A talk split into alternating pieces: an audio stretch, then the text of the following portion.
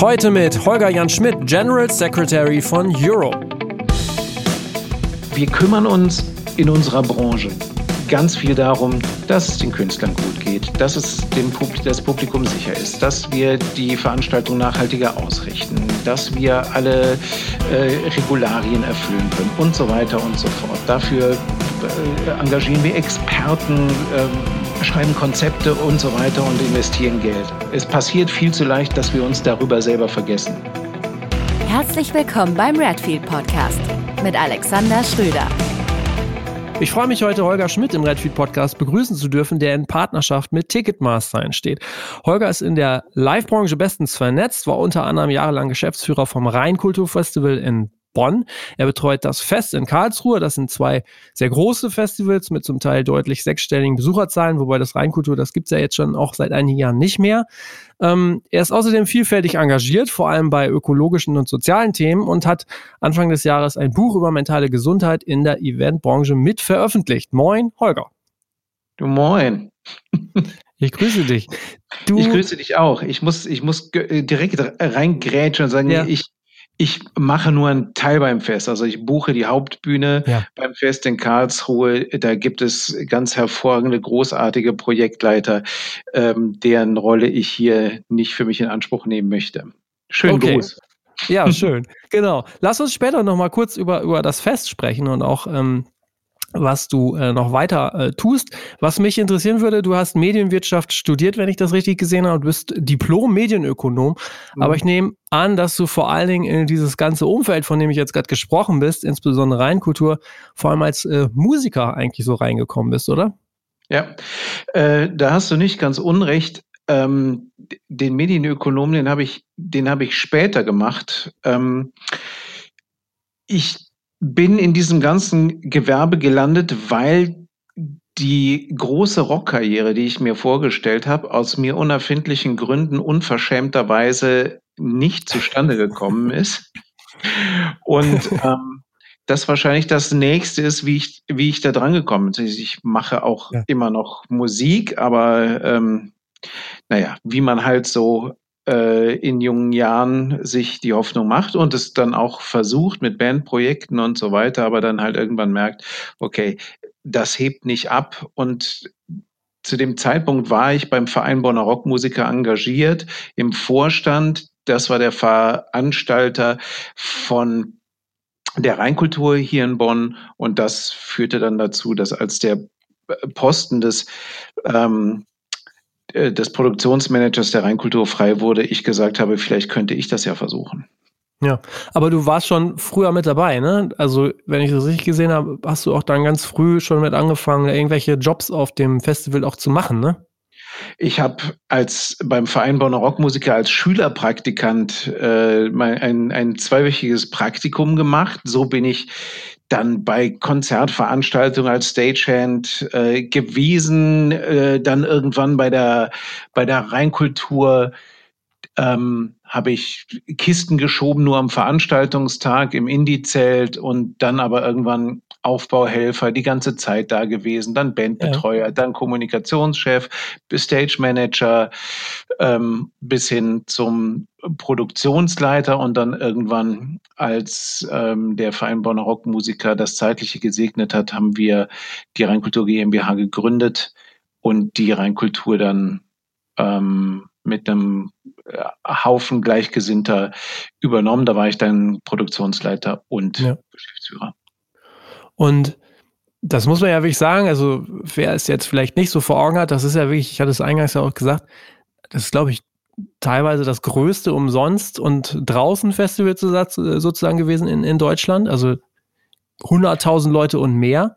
Was hat dich denn da so, sag ich mal, gereizt oder auch befähigt, so dann auf einmal den Produktionsleiter zu machen? Hm. Ich, also identifiziert, damit habe ich mich ja sowieso, weil es die, das Festival der, des, des Vereins war und irgendwie in der Stadt natürlich auch ein, ähm, ja, angesehener Posten wahrscheinlich irgendwie und mhm. es war eine Herausforderung, die ich mir vorstellen konnte, dass das vielleicht was für mich ist. Ich hätte nicht gedacht, dass ich das so lange mache, wahrscheinlich von, von Anfang an, aber ähm, ich konnte mit Bands arbeiten. Ich äh, wahrscheinlich habe ich am Anfang auch vieles gedacht, ähm, was dann später Leute auch immer äh, zu mir gesagt haben, dass sie die, meinen Job so faszinierend finden, der aber nicht immer so faszinierend ist, weil, ja. weil man genau. natürlich auf der einen Seite ähm, künstlerische Freiheiten, sage ich mal, hat, indem man ein Programm buchen kann, dass man natürlich mit Künstlern auch zu tun hat, dass man ähm, sich über, über Grafik auseinandersetzen kann, dass man ein Festivalgelände gestalten kann. Aber auf der anderen Seite muss man sich mit Behörden rumschlagen, muss man Scheißhäuser bestellen, muss man über, äh, darüber sprechen, wo man, wo Zäune äh, gezogen werden, muss man sich mit Vandalismus auseinandersetzen. Ähm, all sowas. Das ist nicht sonderlich glorios.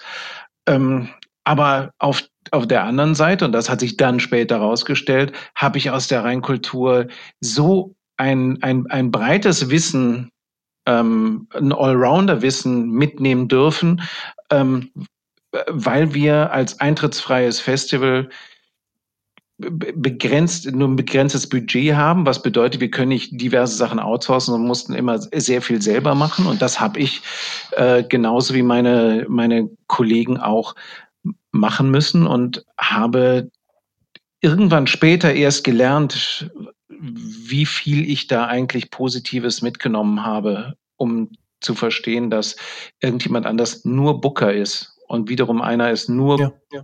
Kommunikationsexperte. Und ähm, ich hatte aber das, das Glück, vieles zu sein und das bis zum heutigen Tage ausschöpfen zu können. Ja. ja. Gab es für dich auch besondere Highlights in diesen ganzen Jahren, wo du sagst, boah, das war irgendwie, das war so ein richtiges Highlight? Ähm,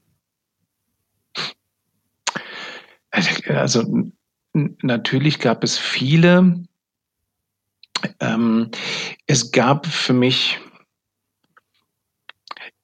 ich, ich sag mal, zwei unterschiedliche. Ich, ähm, in meinem allerersten Reinkulturjahr habe ich ähm, aber die erste Band, die ich angefragt habe, war zu dem Zeitpunkt eine meiner totalen Lieblingsbands, das war die Mighty Mighty Bosstones. Die habe ich als Headliner für unsere rote Bühne damals angefragt. Und das war genau zu der ähm, Let's Face It Zeit, wo ja, die ja. Impression That I Get raus war. Ähm, und das war die erste Band, die ich angefragt habe.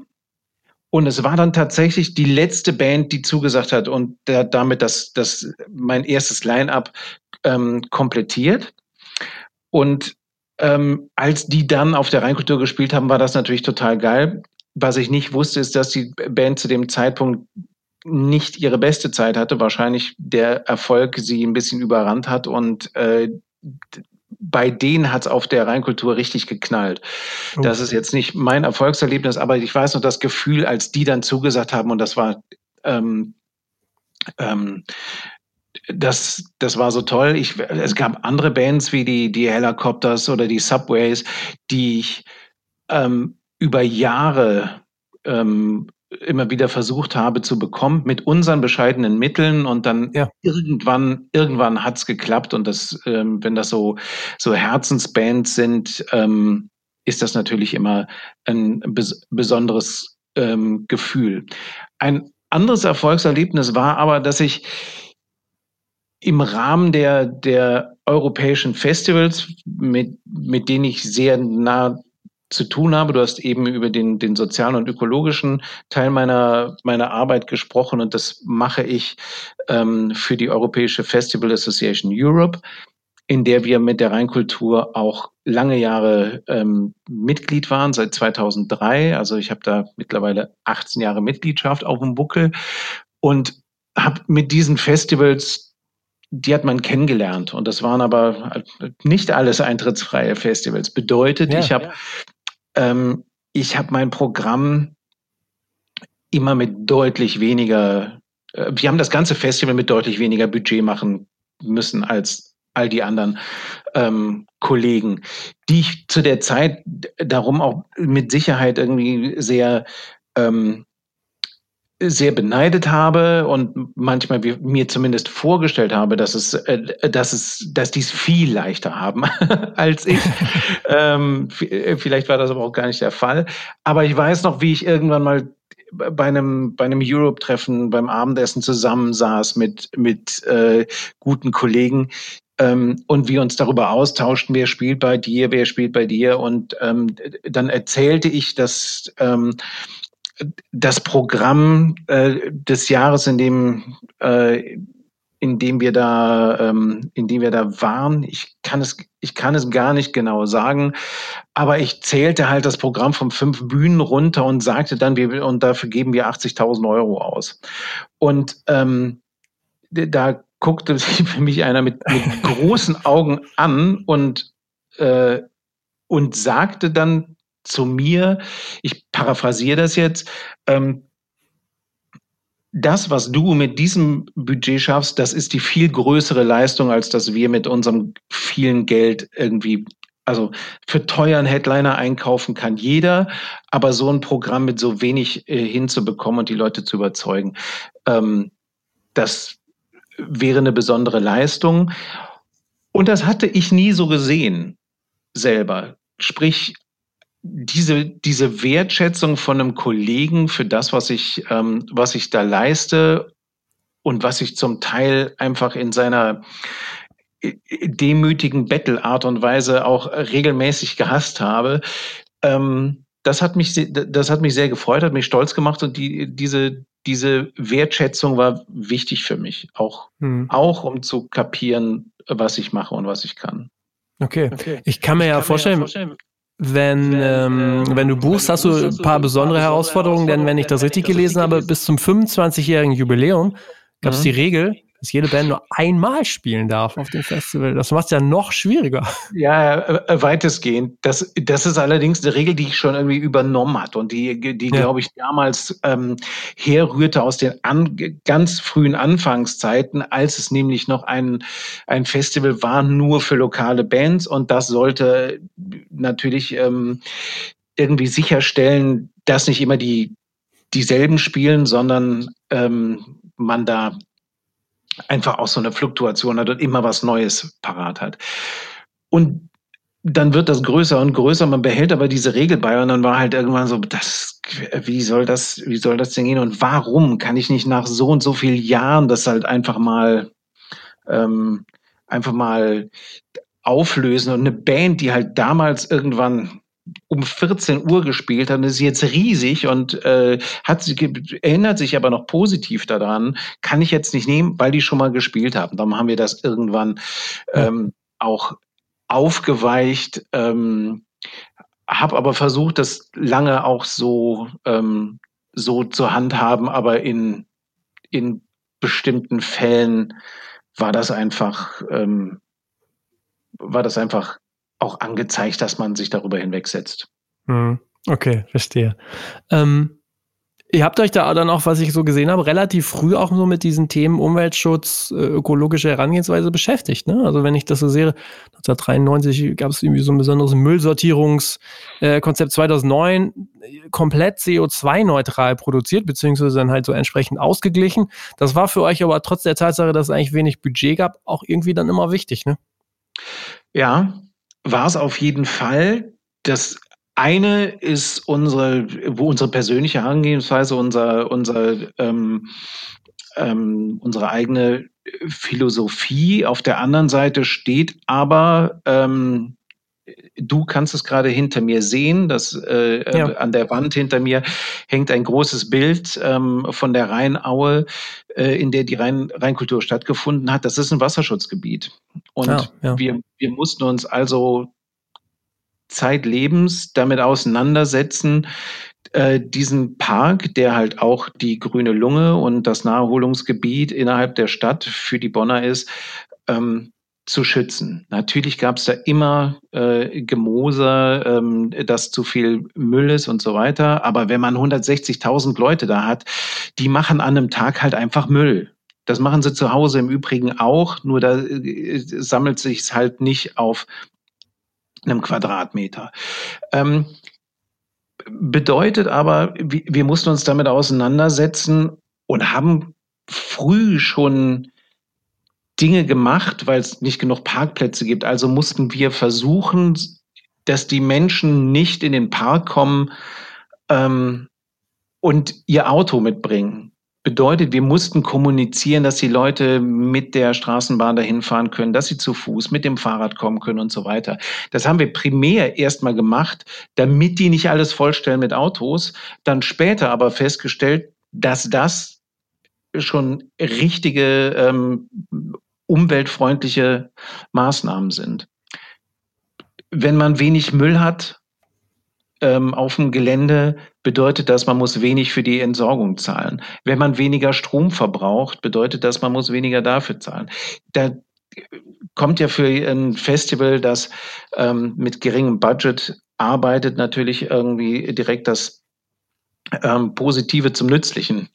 Und, ähm, und insofern haben wir uns da sehr mit auseinandergesetzt. Äh, dann haben wir aber auch das Glück, dass Bonn eine äh, eine Stadt mit Bundesinstitutionen ist und äh, das Bundesamt für Naturschutz äh, in Bonn sitzt, das ähm, in den frühen Nullerjahren äh, ein ein Konzept oder ein Projekt hatte, das Sounds for Nature heißt.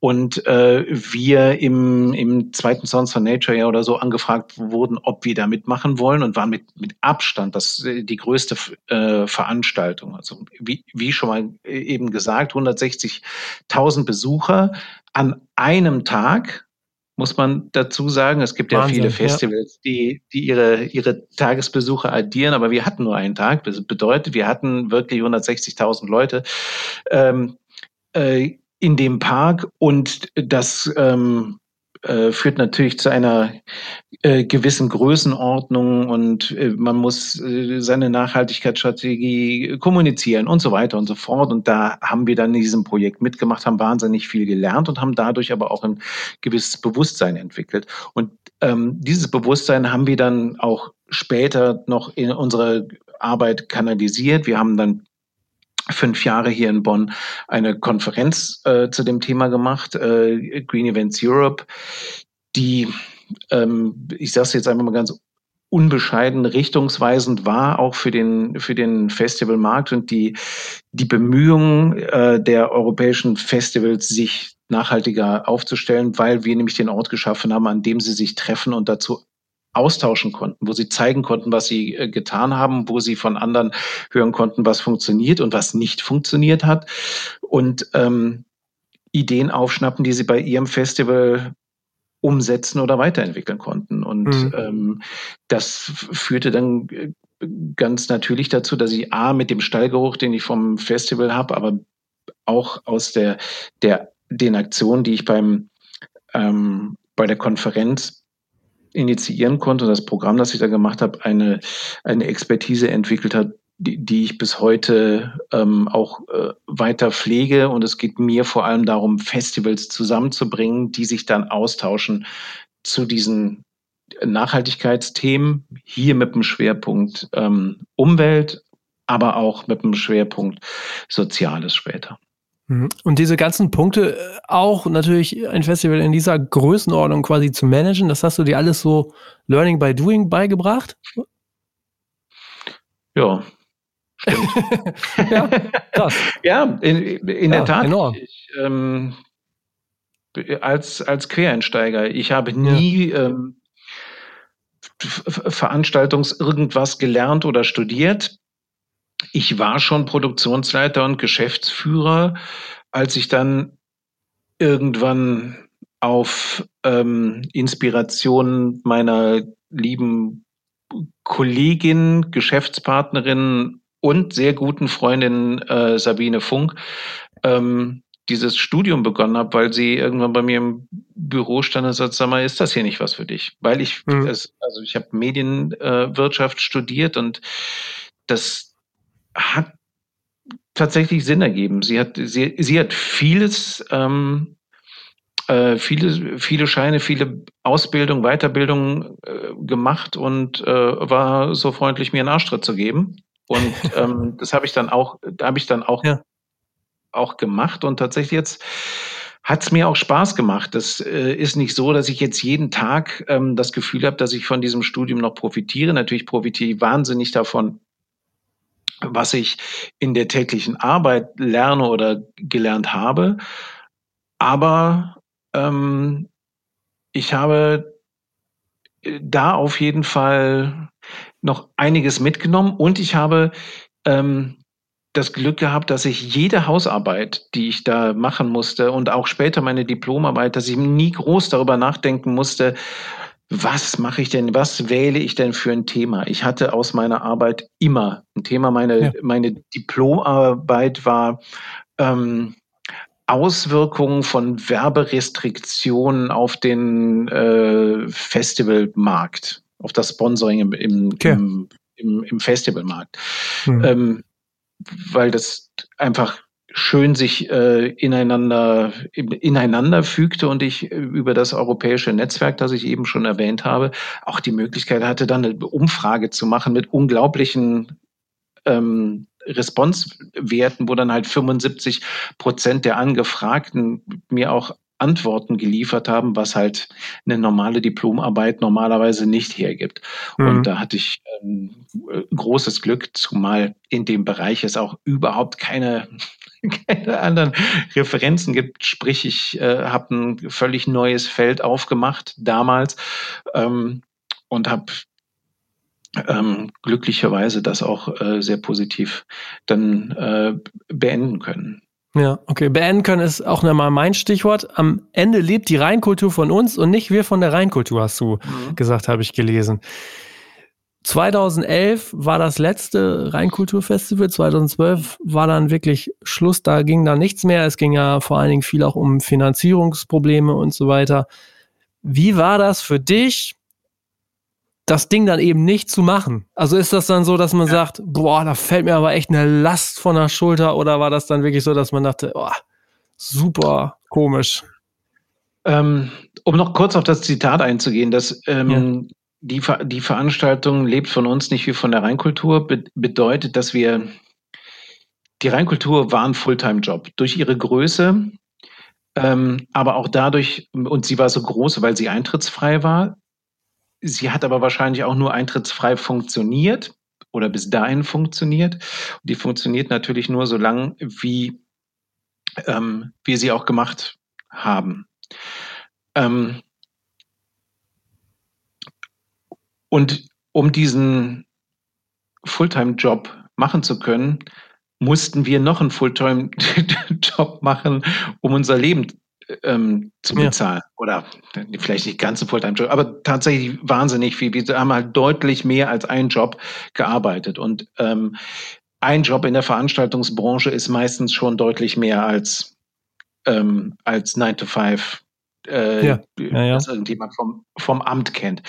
Bedeutet, ähm, wir haben uns halt maximal auch selbst ausgebeutet, wenn es so war, dass wir irgendwie Finanzierungsengpässe hatten, weil noch irgendwelche Sponsoringgelder oder Zuschüsse oder was auch im, immer noch nicht da war, ähm, haben wir immer die Auszahlung ans uns hinten angestellt und haben ganz viel Sachen irgendwie mitfinanziert und haben das, die Rheinkultur halt wirklich immer für ein, für wahnsinnig kleines Geld gemacht. Und irgendwann muss man sich natürlich auch mal vergewissern, ähm, dass, dass man das nicht immer weiter so machen kann, zumal die Verantwortung, die man in der Position getragen hat, immer größer wird und größer wird und größer wird und es nicht so ist, dass ich irgendwie auf mein Konto gucke und sage, okay, dafür kann ich mir einfach die, die riesige Versicherung leisten oder was auch immer. Die Sache ist, wenn da dann irgendwann mal was passiert wäre, hätte niemand gesagt, lass die mal, die waren immer große Idealisten, sondern dann wäre es auf gut Deutsch so gewesen, dass sie sagen, dass der Veranstalter reißt mir den Arsch auf. Und das hat eine ganze Zeit ähm, gedauert, bis man das, ähm, bis wir das auch so realisiert haben. Wir haben halt auch in dieser Zeit unsere Expertise ähm, weiter ausgebaut. Und ich war sehr lange dabei, bedeutet auch, dass es bei mir auch noch einen ganzen Zacken länger gedauert hat, ähm, mich davon zu trennen, als das vielleicht bei anderen ähm, der, der Fall gewesen ist. Aber es, wir, waren viele Idealisten, wir waren viele Fans und wir haben die Reinkultur auch nur deshalb so lange machen können, weil wir uns so derartig damit identifiziert haben. Und dann haben wir aber irgendwann diese Entscheidung getroffen, die richtig war und die in dem Moment 2011 ähm, aber wirklich besonders hart war. Wir hatten 2010 kein gutes Jahr, haben dann eine Retterkampagne äh, gestartet, um das Minus, das uns durch Wetterkapriolen ähm, entstanden war, auszugleichen, haben das geschafft, haben dann auch 2011 eine super Veranstaltung gemacht. Ähm, wir müssen jetzt nicht über die, die Sache an der Hip-Hop-Bühne sprechen, wo es, wo es halt äh, Ausschreitungen gab, weil das nur ein kleiner Teil einer wirklich großartigen Veranstaltung war, die uns am Ende auch wieder ähm, dahin gebracht hat, dass wir plus minus null waren und dann die Reinkulturgeschichte beenden konnten, ohne dass wir jemandem Geld geschuldet haben. Mhm. Haben das gemacht. Und das hat, das hat mir zum Beispiel sehr wehgetan. Das war zu dem Zeitpunkt die längste Beziehung meines Lebens, ähm, intensivste Beziehung meines Lebens. Und ich habe zu Hause gesessen, geheult auf der, auf der Couch, weil weil das äh, Gefühl hatte, irgendwie, ich reiß mir selber ein Stück meines Herzens raus. Ich habe erst im Jahr danach eigentlich realisiert, wie viel Freiheit und wie viel weniger Druck das bedeutet. Ähm, ich glaube, wir alle kennen so dieses Gefühl, wenn der Frühling kommt, da ist so dieser eine Tag, da geht man aus der Haustür und hat das Gefühl, boah, es riecht hier anders. Mhm. Boah, dauert nicht mehr lange, dann kommt der Sommer. Ja. Und ich habe jedes Jahr das Gefühl gehabt, ich bin da rausgetreten und ach, der Sommer kommt, dann kommt auch die Reinkultur. Und das führte okay. dazu, dass, ich immer zusätzlich zu diesem, zu diesem Hochgefühl irgendwie so ein Bauchdrücken hatte, weil dieser, dieser Druck und dieses, diese Verantwortung da ist. Weil mhm. wir hatten, wir haben halt keine Tickets verkauft, ne? Also ja, ja. wenn du eine Veranstaltung hast und die funktioniert gut, dann hast du die Sicherheit dieser verkauften Tickets. Und wir haben das Idiotischste vor allem gemacht, ähm, gefühlt Deutschlands größtes Festival ohne, ohne Eintritt, aber dafür mit einer Abhängigkeit vom Wetter. Ja. Aber du sagtest selber, so, äh, ihr werdet es ja des Öfteren auch mal durch, durchgesprochen haben, mit Tickets hätte es nicht funktioniert für euch. Nee, das hätte halt noch wahnsinnig viel anderes bedeutet, ähm, und wir hätten uns davon abhängig gemacht, dass das angenommen wird. Wenn die Menschen mhm. das dann nicht angenommen hätten, hätten wir auf den Kosten dafür gesessen und es okay. hätte nicht funktioniert. Wir hätten auch nicht, wie das beim Fest in Karlsruhe, wo ich jetzt ähm, mitarbeite, war es auch nicht möglich. Da in Karlsruhe funktioniert es so, dass man den Hauptbühnen, Hauptbühnenbereich ähm, schließen kann und kann 80 Prozent des Festivals gratis anbieten und ein, äh, ein Ticket für den Hauptbühnenbereich verkaufen. Das wäre aber in der Rheinaue nicht möglich gewesen. Allein aus, okay. aus wie, wie das Gelände gebaut ist. Mhm. Und ähm, ja. in, insofern war das halt tatsächlich nie eine Option, weil das Risiko auch erstmal größer gewesen wäre, ähm, diesen, diesen Schritt zu machen. Und da wir nicht nie bei der Rheinkultur nicht städtisch waren und so weiter, war das immer klar, dass wir sagten, ähm, wir müssen das versuchen, auf anderen Wegen zu finanzieren. Hm. In Karlsruhe war das Festival auch erst umsonst, aber die haben jetzt vor einigen Jahren erst, glaube ich, diese Tickets, die du gesagt hast, ähm, eingeführt, aber auch dann nur ja. so eine Handvoll Euros, glaube ich, ne? Aber deutlich über zehn. Also ja, deutlich gut. über zehn also. Jahre, äh, sorry, deutlich über zehn Jahre oh. ist es schon her und es ah, okay. ist es ist heute so, ähm, das Fest dauert drei Tage, also das Hauptfestival dauert ja. drei Tage und ähm, der Hauptbühnenbereich kostet 10 Euro am Tag. Bei, ja, bei einem, und jede Band, die auf der Hauptbühne spielt, kostet mehr als 10 Euro wenn man auf ein, auf ein Konzert geht. In, insofern ja. ist es halt immer noch ähm, ein, ich würde fast sagen, quasi eintrittsfreies ja. Ähm, ja. Festival. Ähm, das Fest hat eine, eine, ganz tolle Institution, die heißt das Vorfest und das halt eine Woche vor dem Fest äh, wird im Park in, ähm, auf kleiner Bühne ähm, im Prinzip so ein bisschen der, der Spirit von früher aufleben gelassen. Ähm, da ist es dann äh, komplett eintrittsfrei und wird dann mit 5000 Leuten am Tag vor der Bühne ähm, in einer sehr entspannten Atmosphäre ähm, aufs Fest losgefeiert. Okay, ach, das ist ja cool. Mhm. Ähm, ich habe gelesen in einem Interview, dass du äh, gesagt hast, dass im Laufe, also das bezog sich auch gerade auf das Fest in Karlsruhe, wo du ja, glaube ich, seit ungefähr 2013 dabei bist, als dann Booker. Ähm, du hast in einem Interview dann mal gesagt, dass sich, dass sich die Gagen so in den letzten Jahren, also mhm. das Interview ist glaube ich auch ein bisschen her wieder, die haben sich quasi verdoppelt oder verdreifacht haben sozusagen. Die Kosten steigen ja auch.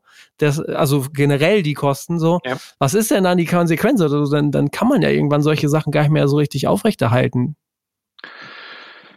Ähm, also die Entwicklung, die hat nicht nur, äh, die hat nicht nur das Fest, das auch, auch die Rheinkultur hat damals schon damit zu tun gehabt. Das ähm, ist eine Entwicklung, die wir in der Musikbranche alle kennen, die auch du in deinem Job ähm, äh, kennengelernt hast. Die ja. Künstler verdienen ihr Geld halt nicht mehr primär über das Tonträgergeschäft, sondern ähm, Früher haben früher haben Touren äh, eine, eine Platte promotet und jetzt promotet eine Platte eine Tour. Ähm, beziehungsweise es sorgt dafür, dass es neuen Content im Rahmen des Konzerts äh, in, in Form von Songs gibt, die, die da performt werden können. Und ähm, das führte in den vergangenen Jahren natürlich da, dazu, dass Künstler ähm, ihre Gagenforderungen angepasst haben.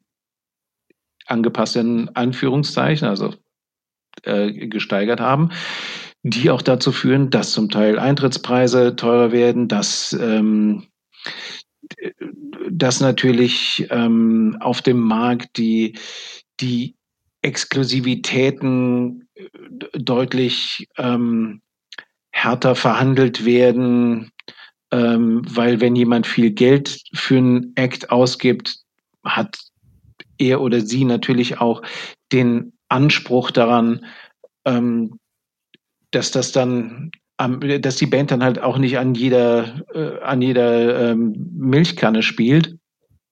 Was aber dann dazu führt, dass kleinere Festivals, weniger potente Festivals, nicht so gut finanziell ausgestattete Festivals härter um um Bands äh, kämpfen müssen. Und dann ist es für so ein Festival wie das Fest, das Renommee hat, aber eben nicht die finanziellen Möglichkeiten, doch ähm, schwieriger, vor allem jetzt auf internationaler Ebene mitzubieten. Ähm, und das ist dann am Ende auch der Grund, warum wir ein sehr starkes deutsches, deutsch geprägtes äh, Line-up haben, weil wir in Deutschland nicht so wahnsinnig viel Überzeugungsarbeit dafür leisten müssen. Es gibt viele große, gute, starke Acts, die das Fest spielen wollen, weil sie von dieser Mount Klotz Atmosphäre ähm, gehört haben oder weil sie sie schon kennengelernt haben und weil sie es auch wieder erleben wollen. Und da gibt es dann mhm. halt immer wieder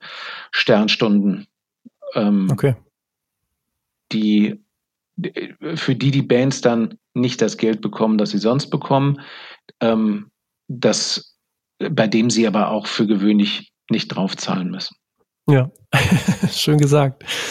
Ähm, als das ähm, Rheinkultur zu Ende ging, wir haben es mhm. schon gehört, so du bist dann irgendwann auch beim Fest, hast dich beim Fest involviert, aber wenn ich das so richtig sehe, wie war das persönlich für dich? Es ist ja dann auch ein persönlicher Umbruch gewesen. Du hast auch dann dich nochmal stärker involviert, glaube ich, bei, ähm, bei diesen Organisationen, die wir jetzt gerade genannt haben, bei Europe zum Beispiel.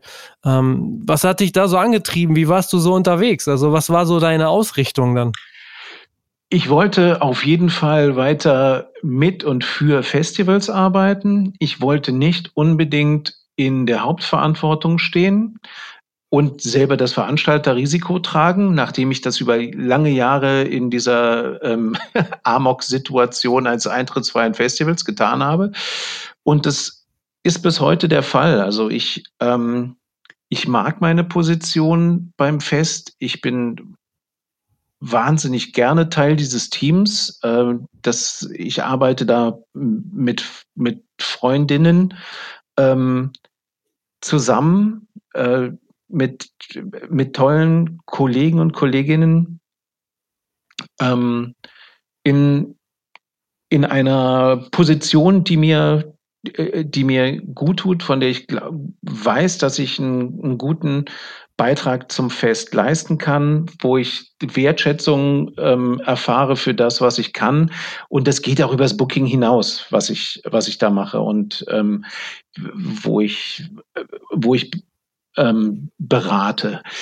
Ähm, ich bin jetzt auch ähm, seit letztem Jahr ähm, Teil vom Team vom Superbloom Festival, das leider bisher noch nicht hat stattfinden können. Mhm. Ähm, ein neues Festival von den äh, KollegInnen von Good Life. Ähm, mhm. Äh, die auch das äh, Meld machen und Splash ähm, und so weiter.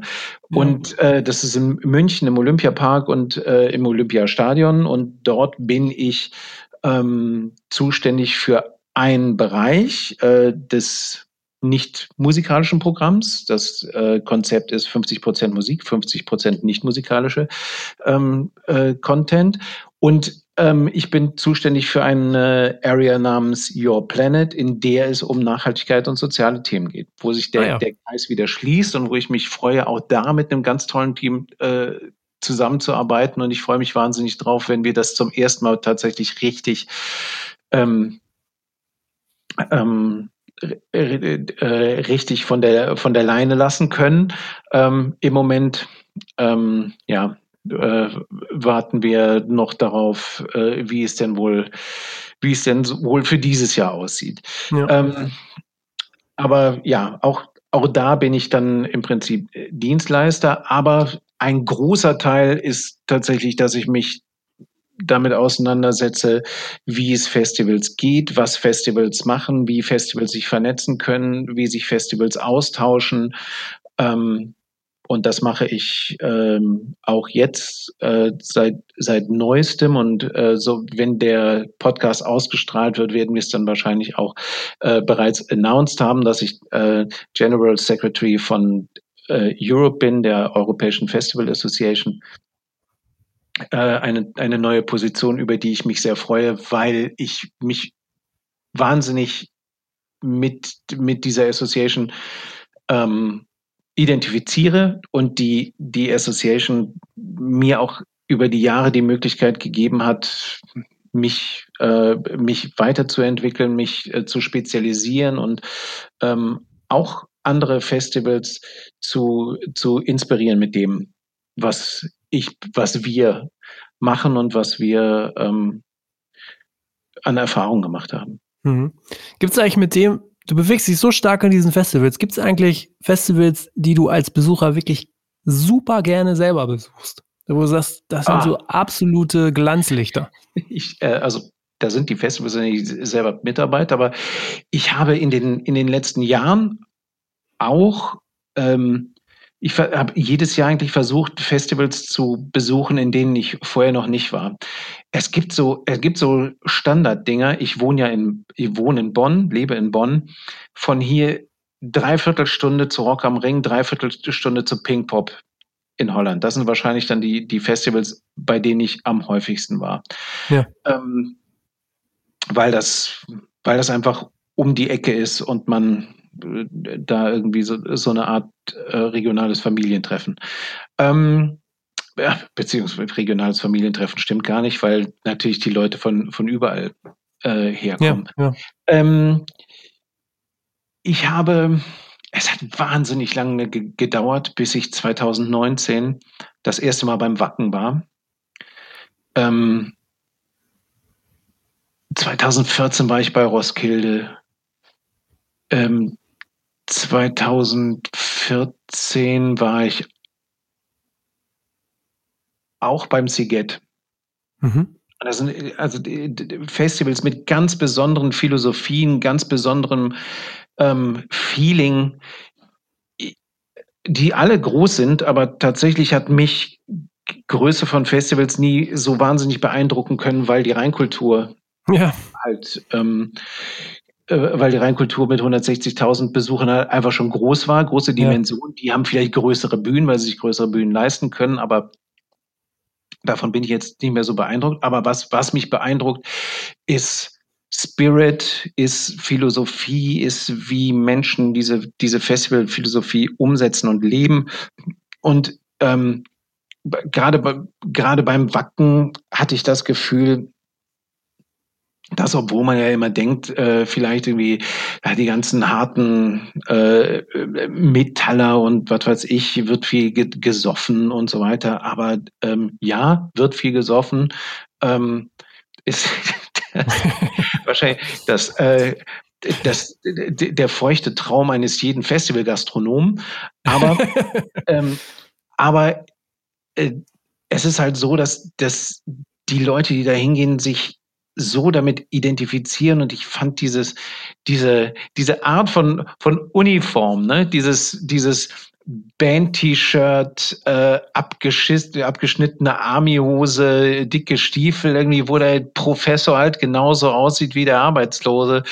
Ähm, das fand ich, das, das fand ich beeindruckend und irgendwie darüber zu gehen und einfach abgeklatscht zu werden dafür, dass jemand irgendwie das Shirt, das du trägst, irgendwie geil findet und man irgendwie überall nur ein, nur ein Grinsen sieht, dass man, dass man aber sonst auf Metal-Konzerten nicht zwangsläufig überall hat, weil es ja. natürlich toughes Business ist. Mhm. Und ähm, hm. das, das hat mich beeindruckt, auf, auf seine Art und äh, bei, bei Roskilde zu sein. Aber auf der anderen Seite ist es, habe ich es wahnsinnig genossen, äh, ähm, auch selber als, als äh, Singer-Songwriter auf dem, auf dem Rocken am Brocken beispielsweise ähm, zu spielen oder ähm, andere, andere kleinere Festivals, so Boutique-Festivals zu sehen. Ja. Und ich habe, ich weiß, weiß gar nicht, ich war in, in, in Rumänien äh, beim, beim Artmania Festival im, mitten in der, in der Altstadt von, von Sibiu, wo dann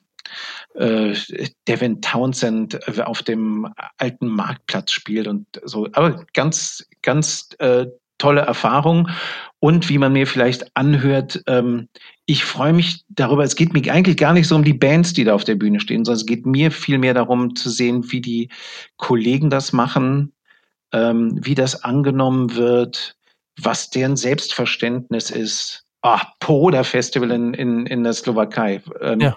Mega, mega äh, Veranstaltung. Einfach die, du kommst da aufs Feld und fühlst, dass, ähm, dass da Menschen an etwas arbeiten, was sie selber besonders finden. Ja. Es ist der Hammer, dir so zuzuhören, mit welcher Begeisterung du dann auch über diese Festivals sprichst und eben nicht mit, äh, der hat so und so große Bühnen und die haben so und so viel Bier verkauft, sondern eben genau dieses Feeling auch so, ähm, diese Atmosphäre dann beschreibst. Cool.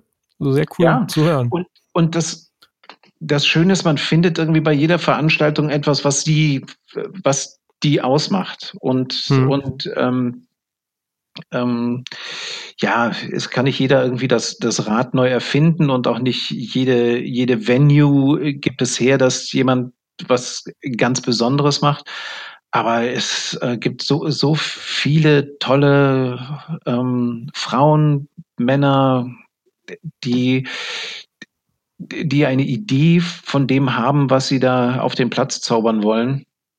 Und äh, wenn man dann sieht, wie sie das tun und weil das eigentlich ja immer Kooperationsprojekte sind, wo, wo Menschen mit Menschen arbeiten und wo, wo halt man das Herzblut spürt, wenn man ein bisschen eine Antenne dafür hat, ähm, kann mich das auch sehr begeistern. Hm. Menschen, die mit Menschen arbeiten, ist eigentlich auch nochmal eine ganz gute Überleitung zu dem, was du noch machst. Du hast nämlich äh, quasi Anfang diesen Jahres oder Ende letzten Jahres zusammen mit, Pro, mit der Professorin Dr. Katja mhm. Ehrenberg ein, mhm. ein Buch veröffentlicht. Ähm, ja. Was war da so eure, also was war deine Aufgabe und warum muss es äh, ein Buch sein, das heißt Stay Sound and Check Yourself?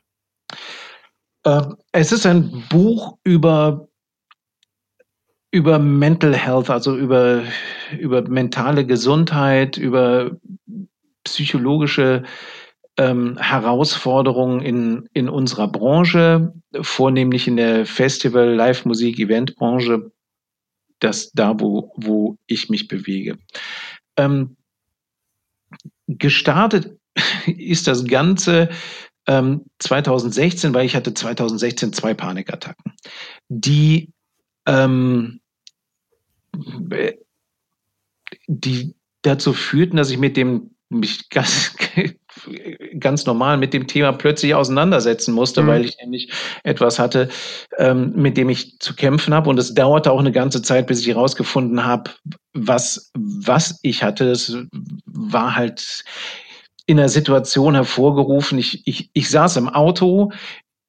Ich hatte einen Muskelkrampf in der linken Brusthälfte und das zog so in den Arm rein und ich hatte da offensichtlich Todesangst, weil ich dachte, das wäre vielleicht ein Herzinfarkt bei ja. 130 linke Spur. Ja.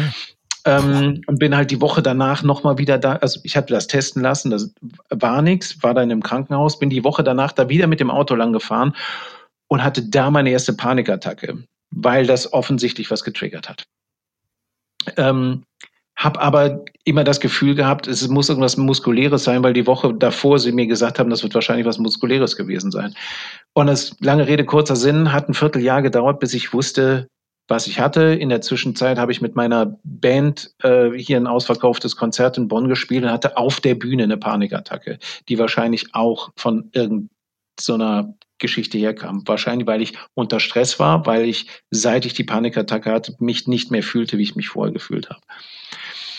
Ähm, irgendwann fand ich raus, was es war.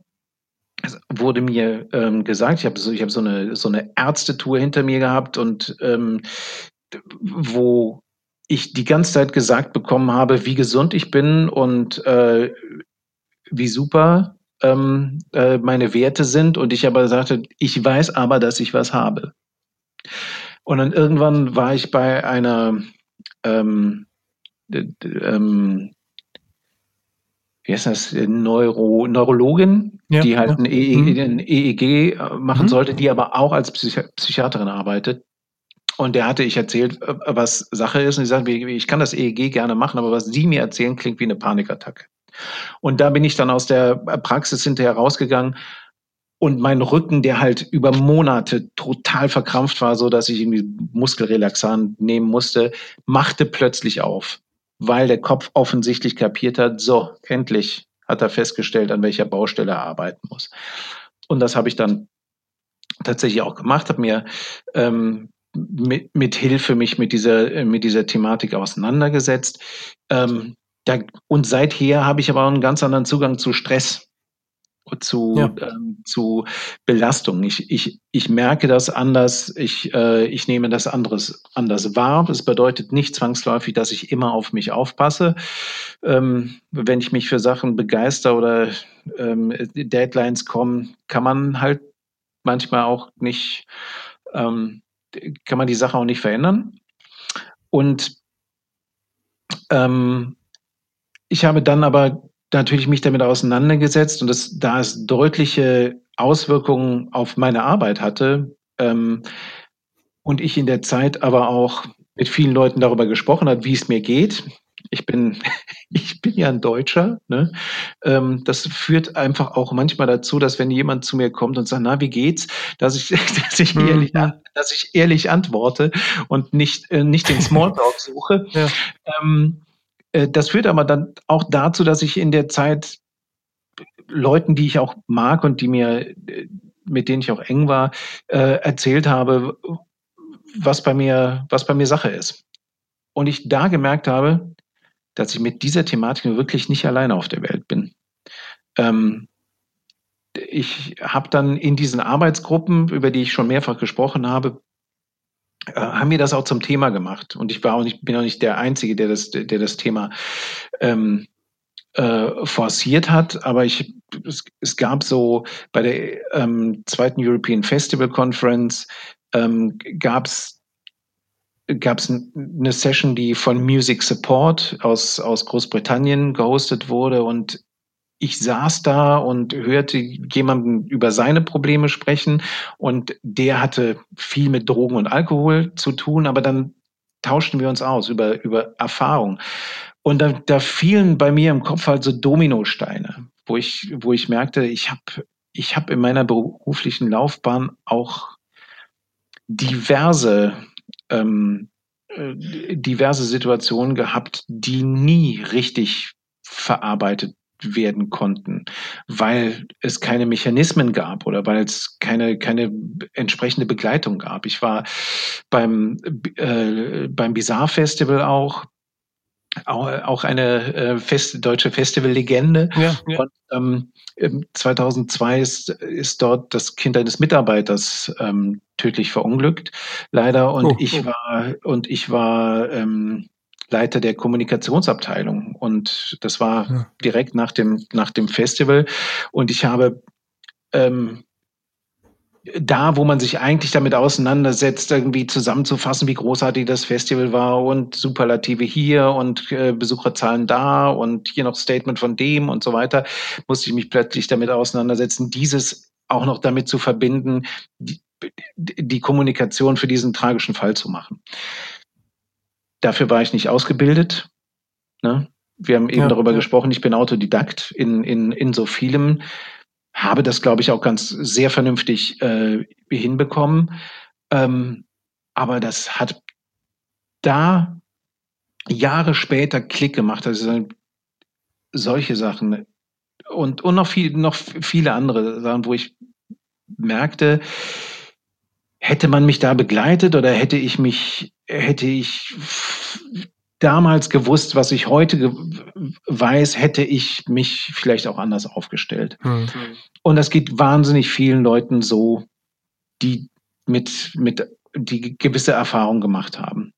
Führte dazu, dass wir Veranstaltungen zu dem Thema gemacht haben, dass wir auch da wiederum äh, ähm, dafür gesorgt haben, dass sich Leute aus unserer Branche austauschen.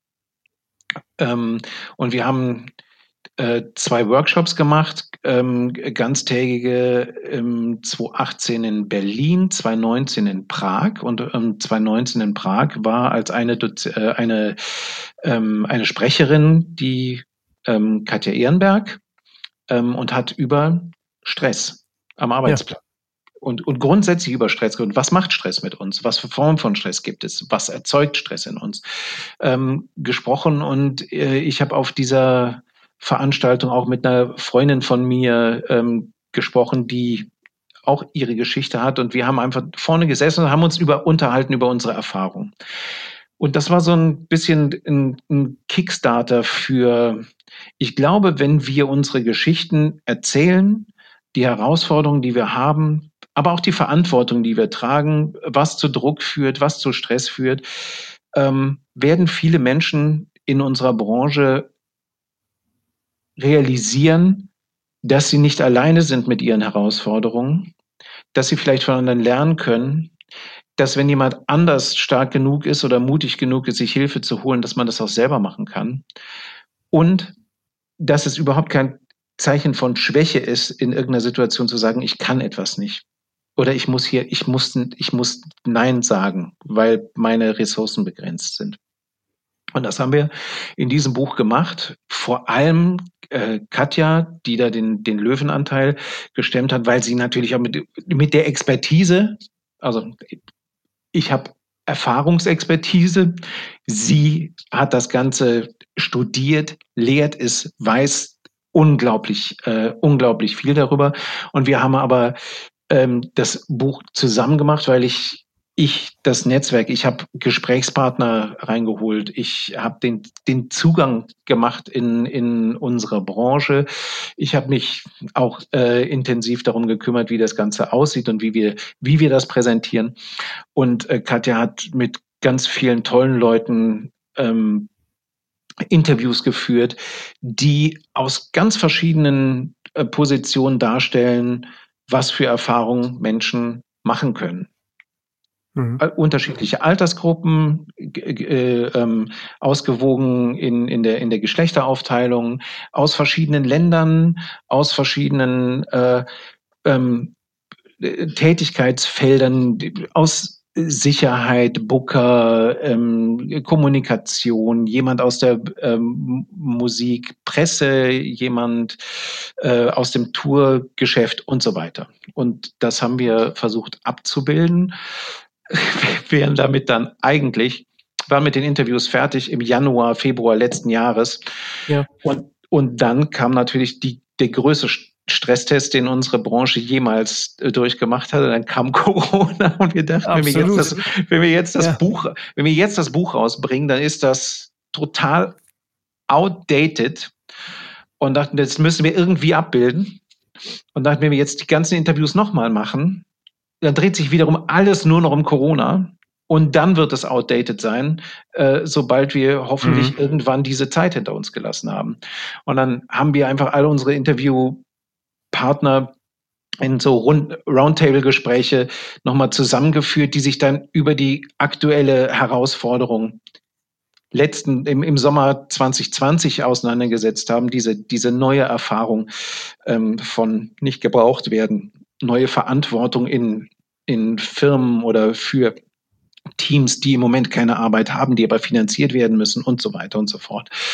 Und ähm, das dann jetzt ein, ein festen Teil in dem Buch hat, was ein tolles Zeitdokument ist, ähm, was aber auch den anderen Interviews die Luft lässt, ähm, das, das normale Leben zu atmen und halt nicht von äh, Corona übertüncht zu werden. Mhm. Und das ganze Buch ist noch angereichert mit, ähm, mit Grundinformationen zu den psychischen äh, Herausforderungen unserer Branche und mit einigen Handlungs, äh, ähm, und Inspirationen, um mit dem Thema umzugehen.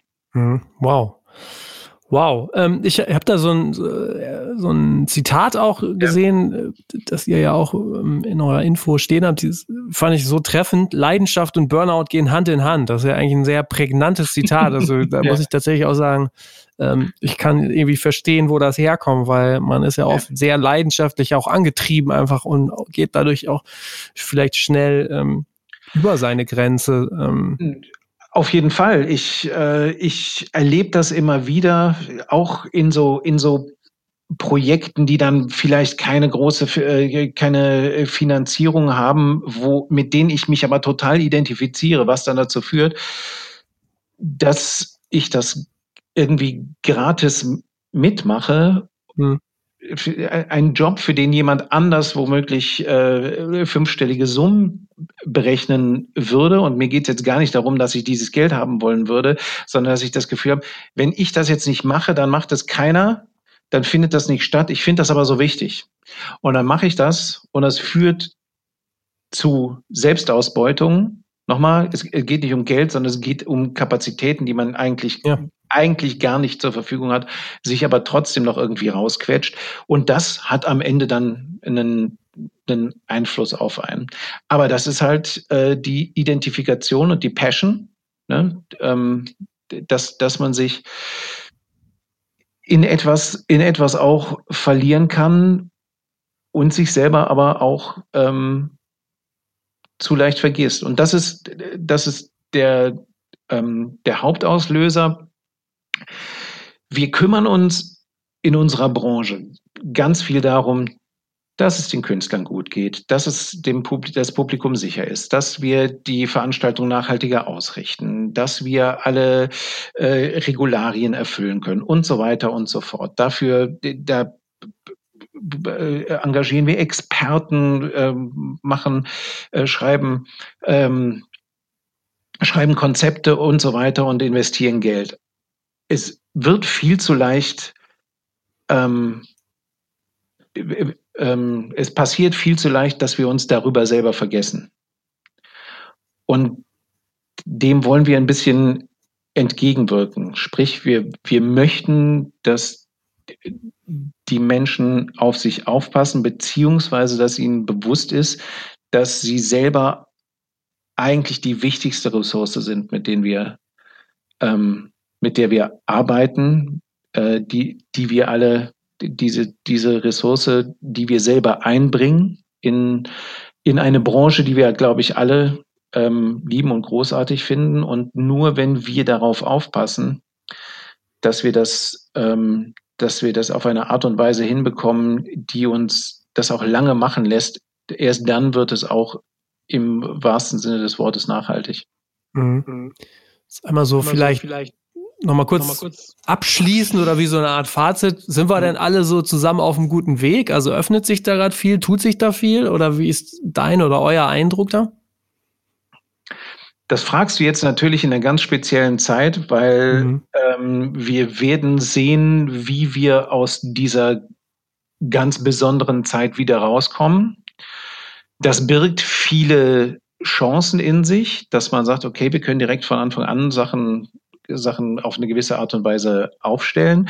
Wir haben in dieser Zeit auch Verschiedenes erlebt. Wir haben ganz neuen Druck erlebt, ganz neue Existenzangst auf der einen Seite. Auf der anderen Seite haben Menschen auch plötzlich gemerkt, ähm, oh, es tut mir vielleicht auch gut, mehr Zeit für mich zu haben, auch vielleicht mal durchatmen zu können, ähm, vielleicht mal zu einer Zeit Urlaub zu machen, die mir eigentlich besser passt oder was, was auch immer. Mhm. Ähm, auch etwas, etwas Neues, äh, etwas Neues zu erfahren und vielleicht lässt sich da an, an beiden Punkten irgendwie schrauben. Auf der einen Seite schaffen wir es hoffentlich irgendwie, unsere Branche resilienter zu machen gegen so etwas. Das muss wirklich nicht das letzte Mal gewesen sein, dass wir mit, ähm, uns mit sowas haben rumschlagen müssen. Sage ich jetzt in der Hoffnung, dass es ja. irgendwann zu Ende sein wird. Und mhm. auf der anderen Seite haben wir aber die Möglichkeit, ähm, bewusster und verantwortungsvoller aus der Phase rauszukommen. Ähm, und Sachen aufzustellen und, und auch das Gefühl zu haben, okay, ich, ähm, ich muss performen, ich will performen, aber ich kann das nur in einem gewissen Rahmen machen, der dann auch gesund ist. Es, ich bin mir klar darüber, dass wir aus dieser, aus dieser Zeit rauskommen und viele werden das Gefühl haben, boah, ich muss jetzt irgendwie mich hier positionieren, wir müssen das irgendwie wieder ans Laufen bekommen, dass die nicht zwangsläufig irgendwie schon zwei Schritte weiter denken.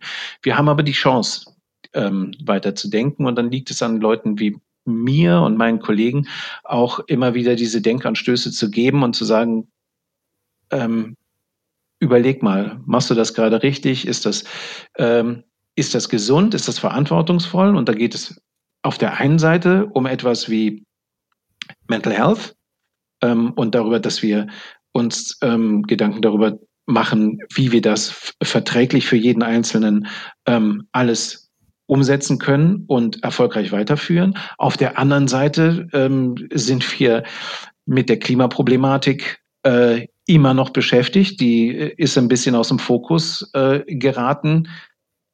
Aber dadurch ist das Problem alles andere als weg. Wir haben zehn Jahre, in denen auch unsere Branche sich aufstellen muss, neu erfinden muss, muss einen Turnaround schaffen, sodass wir Klimaziele auch irgendwann selber erreichen. Wir hatten beim Eurosonic Anfang des Jahres äh, eine Session, in der äh, Christian Ehler, der für die CDU im Europaparlament sitzt, gesagt hat, machen wir uns mal nichts vor. Ähm, 2010 hast du ein nachhaltiges Festival oder you're out of the game. Und ähm, äh, das, das wird so sein. Wir, mhm. wir, wir müssen das, das wird, das wird nicht irgendwie nice to have sein. Das, das ist, das wird, wird ähm, obligatorisch sein. Das, das Fest, nicht, aber nicht nur Festivals, das dann auch im Tourgeschäft, im Tonträgergeschäft und so weiter, ja. dass mit, das mitgemacht werden muss und dass es auf der Agenda ganz oben steht. Genauso wie wir uns Gedanken darüber machen, wie wir das mit der Sicherheit und Hygiene auf Veranstaltungen ähm, in Zukunft machen. Also ja. es gibt es gibt viele Themen, die uns jetzt auch be beschäftigen. Ich glaube, dass wir mit, mit einer gewissen mit einem gewissen Gespür aus der Zeit rauskommen, dass es Herausforderungen gibt, denen wir uns ähm, stellen müssen. Und um deine Frage jetzt auch noch zu beantworten, ja. ähm, wir, wir reden heute über das Mental Health-Thema deutlich mehr, als wir das noch vor fünf Jahren getan haben. Und das ist schon ein Fortschritt. Aber da ist auch noch viel Spielraum. Mhm. Hey Holger, vielen, vielen Dank für die super Worte. Ich habe echt viel mitnehmen können aus diesem Gespräch. Fand es total, ähm, total gut. Also war echt viel drin. Ähm, wir haben die Stunde jetzt um. Ich denke, ähm, jetzt ist es erstmal wieder gut. jetzt müssen alle nochmal rattern lassen. Äh, ja. Vielen, vielen Dank. Ich wünsche dir äh, noch alles Gute und ja, dann noch einen schönen Tag. Danke dir vielmals. Danke für die, äh, für die Einladung und ähm, dass ich meine Gedanken hier in epischer Breite auswalzen durfte. Mach's gut. Ciao, ciao. Ciao. Nochmal der Verweis auf das Buch Stay Sound and Check Yourself heißt das. Ähm, ein richtig umfangreiches Buch geworden in englischer Sprache, aber auf jeden Fall lesenswert und empfehlenswert. Ähm, ich melde mich nächste Woche am Sonntag wieder, wie gewohnt. 9 Uhr gibt es das neue Interview. Ähm, und wieder der Verweis auf Ticketmaster, unser Podcast-Partner. Denkt an Ticketmaster, wenn es um Ticketing und alles drumherum geht. Ich wünsche euch noch ein paar schöne Tage. Macht es gut und ciao.